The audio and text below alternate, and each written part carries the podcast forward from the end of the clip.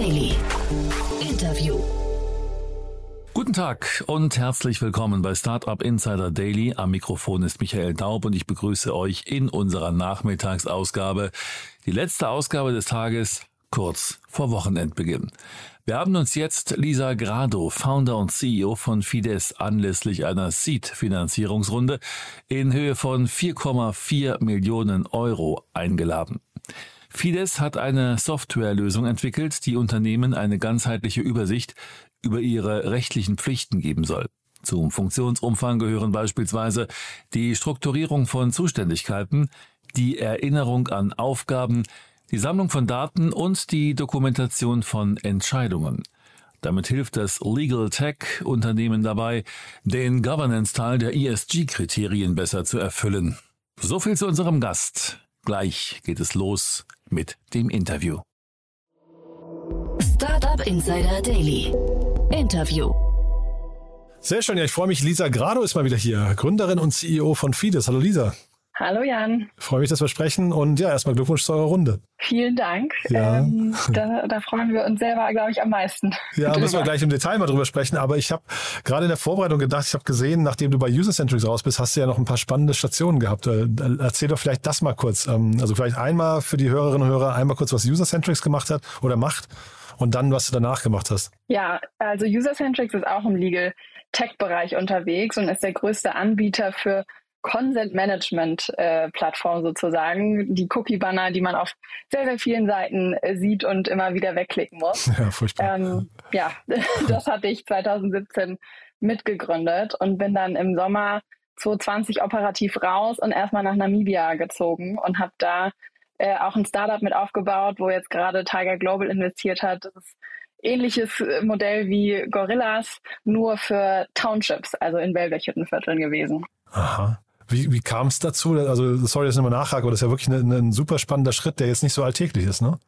Ja, ich hatte das Bedürfnis, ein bisschen mehr mit den Händen zu machen und ein bisschen mehr Impact zu haben. Ähm, und hatte den Gründer davon kennengelernt in Kapstadt auf einer Silvesterparty. Und das war dann eine Entscheidung, die ich ja sehr spontan und intuitiv getroffen habe. Und Mhm. als ich da gelandet bin, wusste ich auch nicht, wie lange ich da bleiben würde und war dann am Ende neun Monate da und Wow. habe dann dort auch meine Mitgründerin Philippa jetzt von Fides auf einem Roadtrip kennengelernt, äh, den ein gemeinsamer Freund von uns, der Gründer von Luminovo, der Timon organisiert hatte. Aha.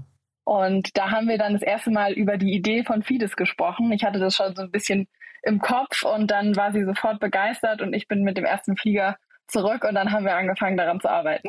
Oh, das klingt so nach so einer ganzen Domino-Kette, Dominosteine von Zufällen, ne? von guten Zufällen, die da bei dir passiert sind.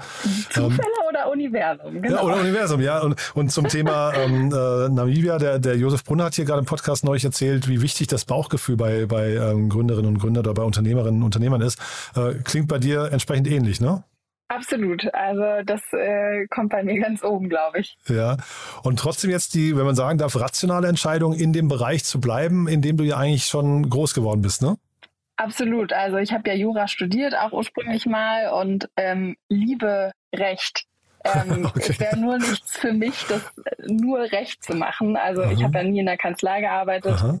ähm, und finde aber die Brücke extrem spannend, Legal in Tech zu übersetzen. Und das ist für mich auch sozusagen eigentlich Legal Tech, äh, was User-Centrics war. Es gibt ein Mhm. Gesetz und man übersetzt die Features in Funktionen und Features. Und genauso haben wir es jetzt bei Fides auch gemacht. Wir haben uns das GmbH-Gesetz genommen. Wir nehmen uns bei jedem Onboarding vom Kunden der, dessen Satzung, SHA, Geschäftsordnung und übersetzen dann diese Bedingungen, die es da gibt, sozusagen in unser Tool, Hm. ähm, sodass einem das Tool schon sagt, was man zu tun hat. Äh, Finde ich, finde ich mega spannend. Also ich finde, Legal in Tech zu übersetzen, das ist irgendwie so das, was auch dem, dem, sagen wir, dem deutschen Rechtssystem an sich noch ein bisschen fehlt. Ne? Aber jetzt macht ihr das BGB. Ist das, ist das der Einstieg und dann kommt noch mehr oder macht ihr wirklich nur das BGB? Also wir decken jetzt alles ab, was sozusagen gesellschaftsrechtlich ist.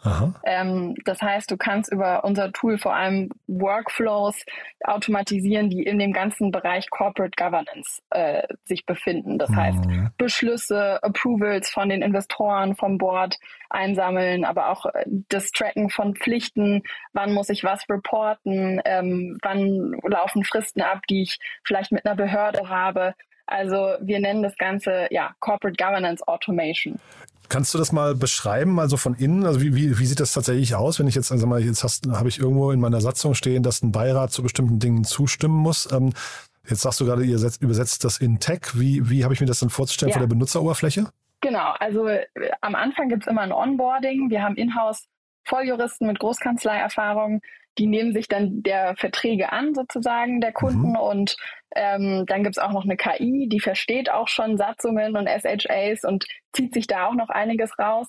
Und dann wird das Ganze in so einen ja, Katalog eingepflegt im Tool ähm, und in verschiedene Deadlines und Fristen. Und wenn ich dann beispielsweise, du bist jetzt Geschäftsführer und fragst dich, darf ich jetzt jemanden einstellen, der über 120k im Jahr verdient, dann gehst du in diesen Beschlusskatalog, dann siehst du, ah ja, dafür brauche ich ein Approval ähm, von meinem Board. Und zwar, wenn ich es über einen Umlaufbeschluss mache, muss der 100% sein. Und dann kannst du direkt im Tool sagen, okay, ich starte jetzt diesen Prozess, dieses Approval einzuholen oder den, mhm. den Beschluss und dann haben wir da Vorlagen.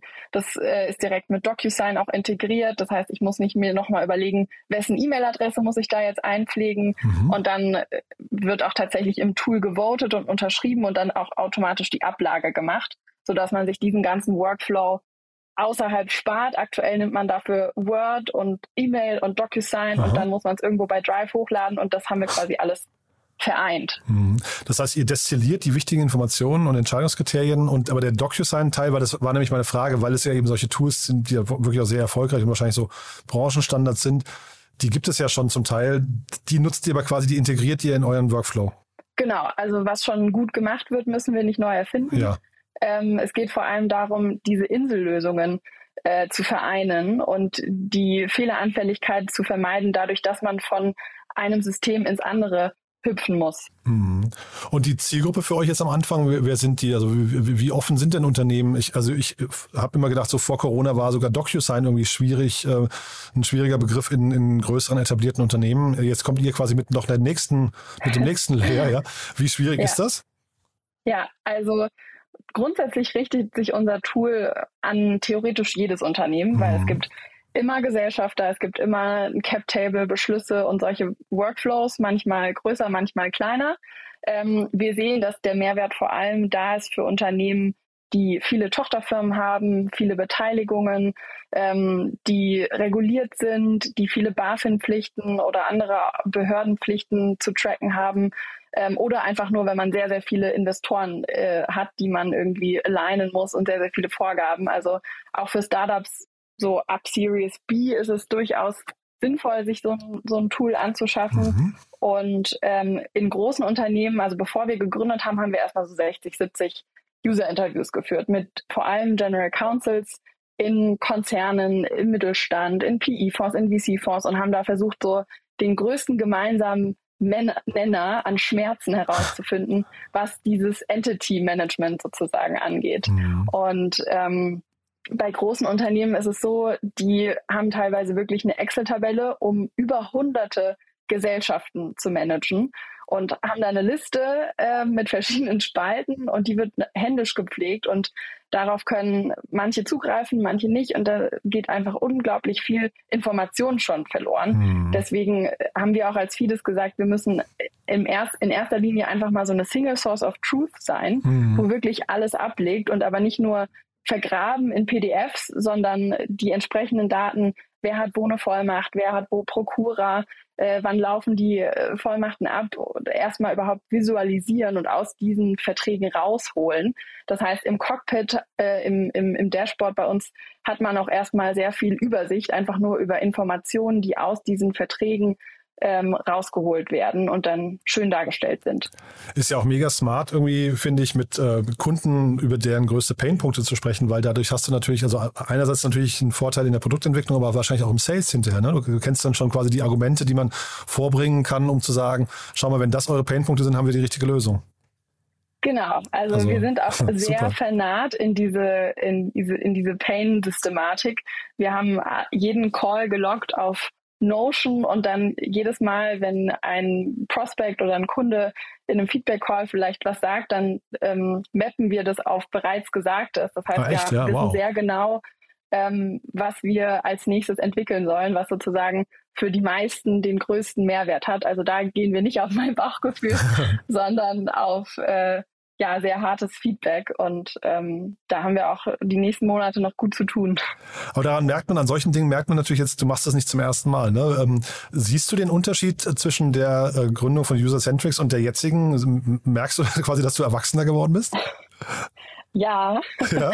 und ohne jetzt äh, schlecht über meine vorherige Gründung reden zu wollen, ähm, man, ja, ist, ist viel schlauer geworden, das stimmt auf jeden Fall, aber ähm, ich bin auch sehr glücklich über meine beiden jetzigen Mitgründer. Also Philippa ist bei uns beiden die äh, Notion-Liebhaberin die das alles so aufgesetzt hat. Also das wäre natürlich heraus aus mir, glaube ich, eher nicht gekommen.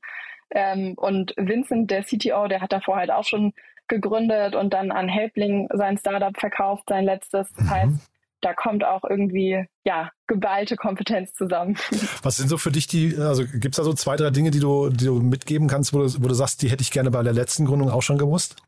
Ähm, definitiv. Also das äh, erste ist wahrscheinlich, dass man wirklich dieses Feedback-Thema, also wir haben mit Absicht gesagt, wir müssen erstmal jetzt viel, viel Feedback einholen und nicht auf unser Bauchgefühl hören, was wir jetzt bauen.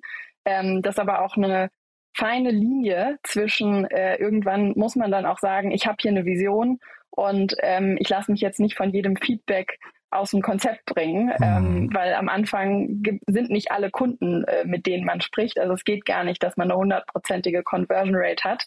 Ähm, und da die, die, die Linie zu finden zwischen, man muss erstmal zuhören, daraus sich das Wichtigste destillieren und dann aber sagen, ähm, wir, wir fangen jetzt einfach mal an und entwickeln uns dann weiter, aber die Vision, das, das, das bleibt dann irgendwo dasselbe. Hm. Ich hatte gerade nach eurem Sales gefragt. Ich habe auf eurer Webseite keine Preise gefunden. Ne? Das ist immer so ein Indikator dafür, dass es sehr, sehr teuer ist. Ist das so? Ja.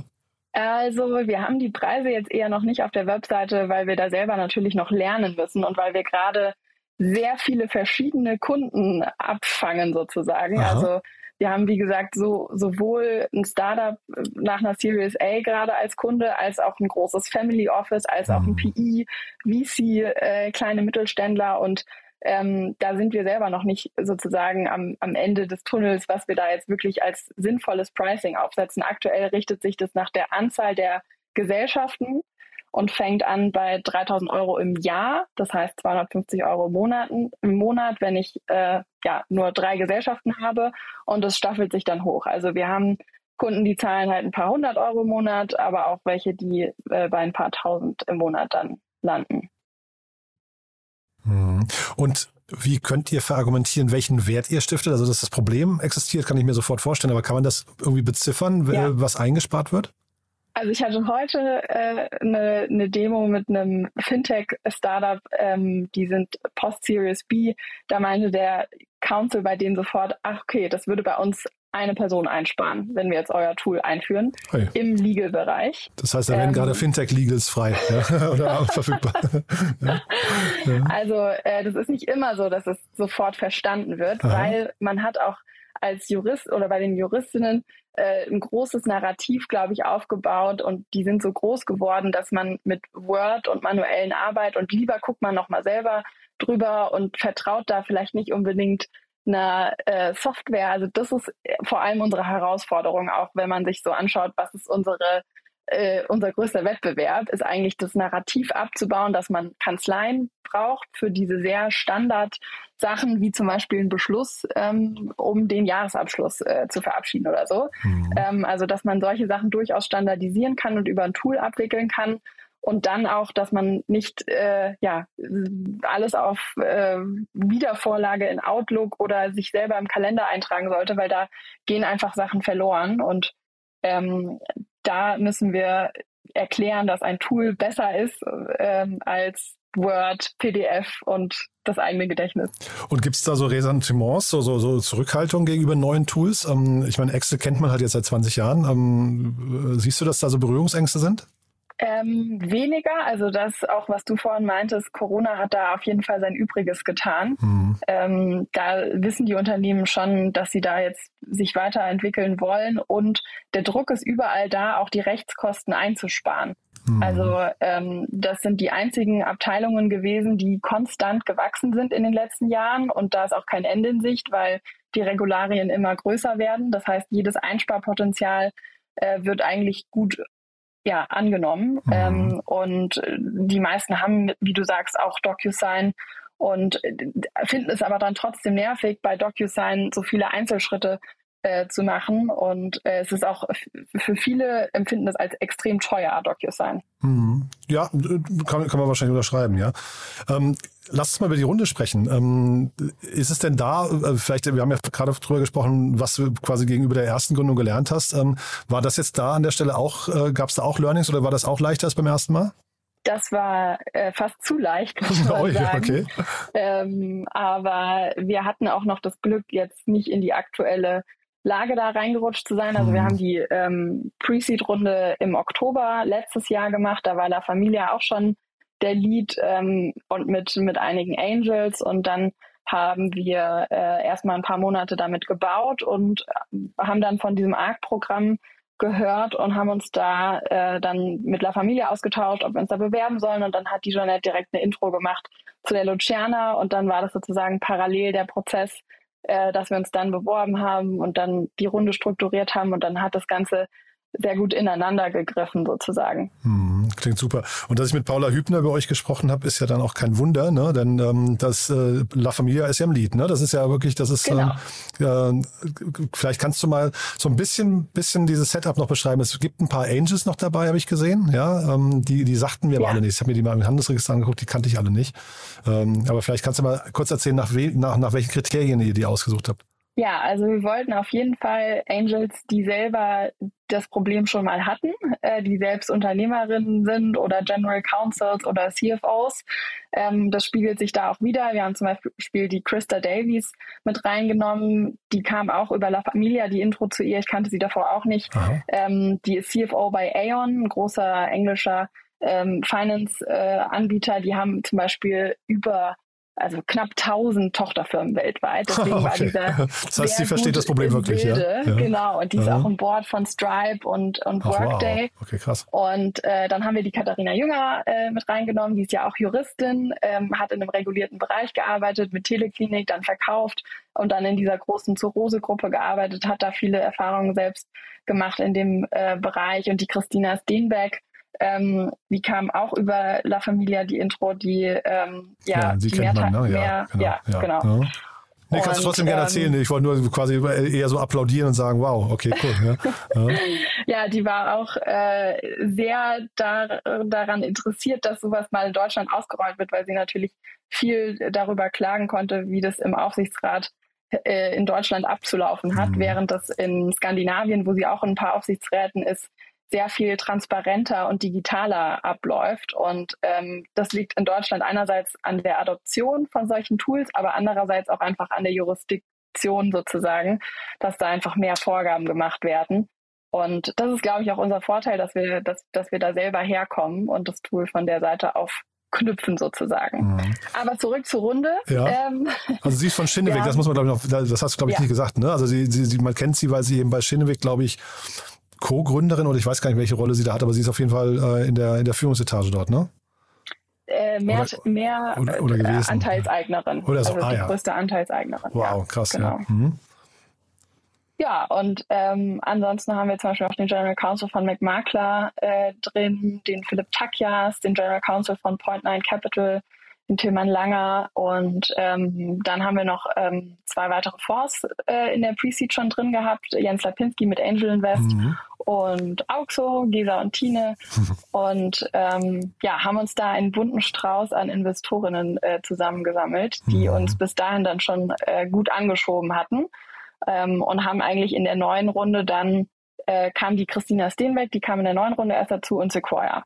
Mhm. Mega cool, muss ich sagen. Also wirklich ähm, sehr, sehr beeindruckend, finde ich. Das heißt, wo Danke. geht jetzt die Reise hin und was sind so die, die Herausforderungen für euch? Die Herausforderungen sind jetzt erstmal sozusagen auf einen ja, großen Kundenstamm zu kommen in sowohl Deutschland, aber auch Europa und auch die ersten US-Kunden wollen wir äh, mit dem Produkt, was wir aktuell haben, auch schon überzeugen. Ähm, da sind wir dabei, auch ja schon die, mit den ersten zu sprechen, die sich sogar von, von selber bei uns gemeldet haben, weil das Gute ist, dass unser Tool weltweit funktioniert.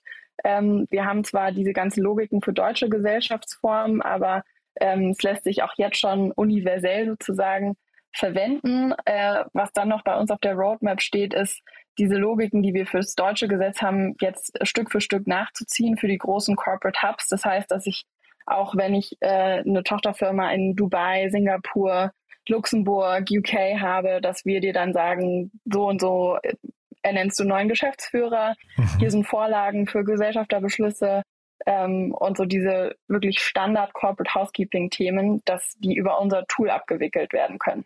Mhm. Heißt aber, ähm, im Prinzip, da gibt es für euch auch einen gewissen Druck wahrscheinlich, ne? wenn ihr so, so internationale Kunden habt, die wollen ja jetzt nicht nur den deutschen Markt damit abdecken, sondern die wollen wahrscheinlich dann tatsächlich irgendwie auch äh, sagen wir, ihr gesamtes Firmenkonstrukt damit abdecken. Ja. Das ist aber wahrscheinlich dann hinterher auch eine ganz schön krasse Herausforderung für euch, oder? Das wird eine große Herausforderung. Ja. Wir arbeiten da mit einer Kanzlei zusammen, mit äh, Dentons, die weltweit vertreten ist, die uns mhm. dabei helfen, die Anforderungen in jeder Jurisdiktion zu verstehen und dann wiederum auch zu mappen auf, also Legal zu Tech mach, zu machen. Äh, und dafür sind wir aber auch dann am Ende des Tages venture-backed, um das dann zu finanzieren. Wir heiern jetzt auch den ersten Customer Success Manager, was ja bei uns immer Juristen sind, der US-Lawyer ist, der mhm. sich dann schon mal um die ähm, ja, amerikanischen Tochterfirmen unserer Bestandskunden kümmern kann. Und ähm, ich hoffe nicht, dass wir in jedem Land auch einen Juristen heiern müssen, äh, dass wir auch mit ein paar Juristen dann mehrere Jurisdiktionen abdecken werden. Aber das ist das Ziel, dass wir wirklich global Entity Management und Corporate Governance Prozesse automatisieren. Du hattest ja vorhin im, Nebensatz, ich, ich fand es erst ganz sympathisch, du hast äh, relativ lange das Wort AI nicht erwähnt, dann hast du es doch erwähnt, ja, weil AI ist ja so ein bisschen so ein Buzzword auch. Ne? Ähm, welche Rolle kann denn AI in diesem ganzen Übersetzungs- und Internationalisierungsprozess ähm, übernehmen? Das Problem bei juristischen Texten ist natürlich, dass die äh, AI immer erstmal trainiert werden muss mhm. und dass wir da eine erstmal einen großen Stamm an ja, Texten brauchen in der jeweiligen Sprache. Wir haben einen Vollzeit Deep Learning Engineer, ähm, der sich bei uns sozusagen alle Prozesse anschaut und guckt, wo macht AI Sinn und wo nicht und mhm. was kann man da bauen. Da haben wir zum Beispiel ähm, die Gesellschafterlisten aus dem Handelsregister können wir automatisch auslesen, sodass man da nicht händisch erst in unser Tool übertragen muss wie heißen die Gesellschafter. Das ist eine Stelle, wo wir das Ganze angewendet haben. Ähm, dann natürlich bei den Satzungen, da haben wir über 800 Satzungen jetzt mittlerweile schon der AI gegeben und die kann dann zum Beispiel einen ähm, achtzeiligen Paragraph abkürzen in drei Zeilen, in denen es dann einfacher erklärt ist. Also das sind so Sachen, über die wir nachdenken, was natürlich auch zu der ganzen Standardisierung und How to make law more joyful und easy äh, dazugehören. Ähm, ansonsten gucken wir mal. ja, ne, ist ja wahrscheinlich, also deswegen hatte ich auch gefragt, weil AI im äh, juristischen Kontext ist natürlich auch, ähm, ihr, ihr, ihr, habt ja wahrscheinlich eine gewisse Verantwortung auch, ne, dass die Sachen, die ihr jetzt da äh, anbietet, ja. hinterher irgendwie auch äh, wasserdicht sind. Und das kann ich mir ja durchaus vorstellen, dass da eine AI und gerade wenn ihr jetzt Übersetzung damit machen würdet und gar nicht selbst versteht, was da, was da passiert gerade, ähm, das kann ja richtig heikel werden, ne? Genau, also für den Bereich würden wir das eher nicht anwenden. Hm, super spannend. Du, aber dann finde ich, ist das ja eine, also ein, ein, toller Ritt bis hierher, aber auch klingt so, als hättet ihr wirklich noch eine ganz tolle Reise vor euch. Ähm, siehst du an irgendeiner Stelle, siehst du da Komplikationen? Also siehst du Dinge, die dir Kopfschmerzen bereiten? Ähm, nee. Also nee. Kopfschmerzen bereitet mir aktuell gar nichts. Ja. Ähm, und äh, ich bin auch eher, glaube ich, ein positiver Mensch. Deswegen, ich würde jetzt vielleicht von Herausforderungen sprechen. Und eigentlich ist wirklich jetzt nur die Execution bei uns angesagt mhm. und das mhm. möglichst smart aufzusetzen, dass wir da wirklich global agieren können ähm, und äh, dann natürlich in dem aktuellen Marktumfeld uns auch zu bewegen. Ähm, man muss den Unternehmen jetzt natürlich erklären, auch erstmal viel, warum ist ein Tool gut und warum sparen sie sich damit was ein, warum mhm. lohnt es sich dafür ein neues Budget aufzumachen. Ähm, deswegen wollen wir jetzt auch nicht nur auf Deutschland setzen, äh, für, um, um Kunden zu gewinnen, ähm, sondern auch auf ja, andere Länder, wo es vielleicht gerade kein so großes Gasproblem gibt. Ja, naja, gut, aber andererseits hast du gerade, also äh, Kosten einsparen muss jeder und wenn jemand sofort versteht, dass er damit irgendwie vielleicht Mitarbeiter ein, also so, so hart das jetzt klingt, ne, aber dann, ja. dann ist es ja noch nicht mal ein neues Budget, das ist ja eigentlich nur eine, um, eine Umschiftung von, äh, von Budgets. Also vielleicht sind die Zeiten auch gerade gut dafür, ne, ähm, weiß man noch nicht genau. Ja, das hoffen wir. Ja, und, und sagen wir ganz kurz noch, Wettbewerb macht euch keine Sorgen, weil es gibt ja im Legal Tech-Bereich gibt es ja auch viele Unternehmen. Ich kenne jetzt international, kenne mich nicht so aus, aber in Deutschland gibt es Brighter und so weiter. Ähm, die sind alle weit weg von euch oder, oder äh, bewegt ihr euch da auch alle aufeinander zu? Also Brighter verbindet man immer viel mit Legal Tech. Die sind aber mittlerweile eher so ein generisches Prozesstool, mhm. ähm, was für sämtliche ähm, ja, Prozesse in verschiedensten Abteilungen aufgesetzt werden kann, ist mit viel Implementierung verbunden. Wir kommen eher von der anderen Seite und sagen hier, das ist ein Standard Out-of-the-Box-Prozess für diese Governance-Prozesse, die sich auch nah am Gesetz oder nah an Verträgen bewegen und ähm, sind da mit denen bisher noch gar nicht in Konkurrenz äh, gekommen. Also auch nicht von, auch, haben das auch nicht gespiegelt bekommen von, von den General Councils. Wer unser Wettbewerb ist, sind äh, ja eher so Incumbents, also Diligent oder Computershare. Äh, Diligent ist ein altes amerikanisches Unternehmen, Computershare kommt aus Australien und die haben zum Glück eine UI, UX, die eher an äh, Windows XP erinnert und okay. äh, richten sich an sehr mächtige Fortune 500 Companies und ähm, eher weniger an agilere Unternehmen. Und da hoffen wir, dass da sozusagen unser Way to Attack ist und mhm. äh, dann noch mit dem Zusatz, dass wir äh, auf jede Jurisdiktion angepasst werden können, ähm, was die auch nicht haben, sondern die kommen sehr aus der amerikanischen Brille, was dann wiederum sehr schwer ist, hier auf eine deutsche AG oder so anzuwenden. Deswegen mhm. hat es mhm. hier noch keine Verbreitung in dem Sinne gefunden, ähm, dass wir da von der anderen Seite sozusagen attackieren. Cool. Du, dann drücke ich weiter in die Daumen, Lisa. Äh, fand ich wirklich ein sehr, sehr spannendes Gespräch. Freue mich für euch und dann würde ich sagen, wir bleiben in Kontakt. Wenn es was Neues gibt bei euch, über das wir sprechen können, sag gerne Bescheid. Haben wir was Wichtiges vergessen? Vielen Dank. Nee, ich würde nur sagen, ähm, ich kann das Sequoia Arc Programm sehr empfehlen darüber haben wir jetzt gar nicht gesprochen. Das stimmt, ja. Ähm, Erzähl noch mal ein, zwei Sätze. Ja, das, ich hatte damit mit Paula kurz drüber gesprochen, aber das, das stimmt, das haben, wir, das haben wir gar nicht erwähnt. Erzähl noch mal kurz. Ja, das ist ja sowas wie Y Combinator, ähm, nur mit besseren Terms. Also man kriegt ähm, eine Million von Sequoia und hat dann acht Wochen dediziertes Company Building the Sequoia Way Programm, auch in Persona und kriegt da sehr, sehr viel Input. Das gibt es noch nicht so lange, ähm, ne, glaube ich, oder? Genau, wir waren da im ersten Batch und ah, das ja, ist spannend. immer halbjährlich äh, in Europa, dann das zweite Halbjahr in Amerika. Also im nächsten halben Jahr, im neuen Jahr wird es dann wieder die Europa-Kohorte geben. Mhm. Und wir haben natürlich auch nicht drüber gesprochen, du, du bist ja, habe ich gelesen, sehr, sehr aktive Business Angel. Ne? Wer darf sich denn da bei dir melden?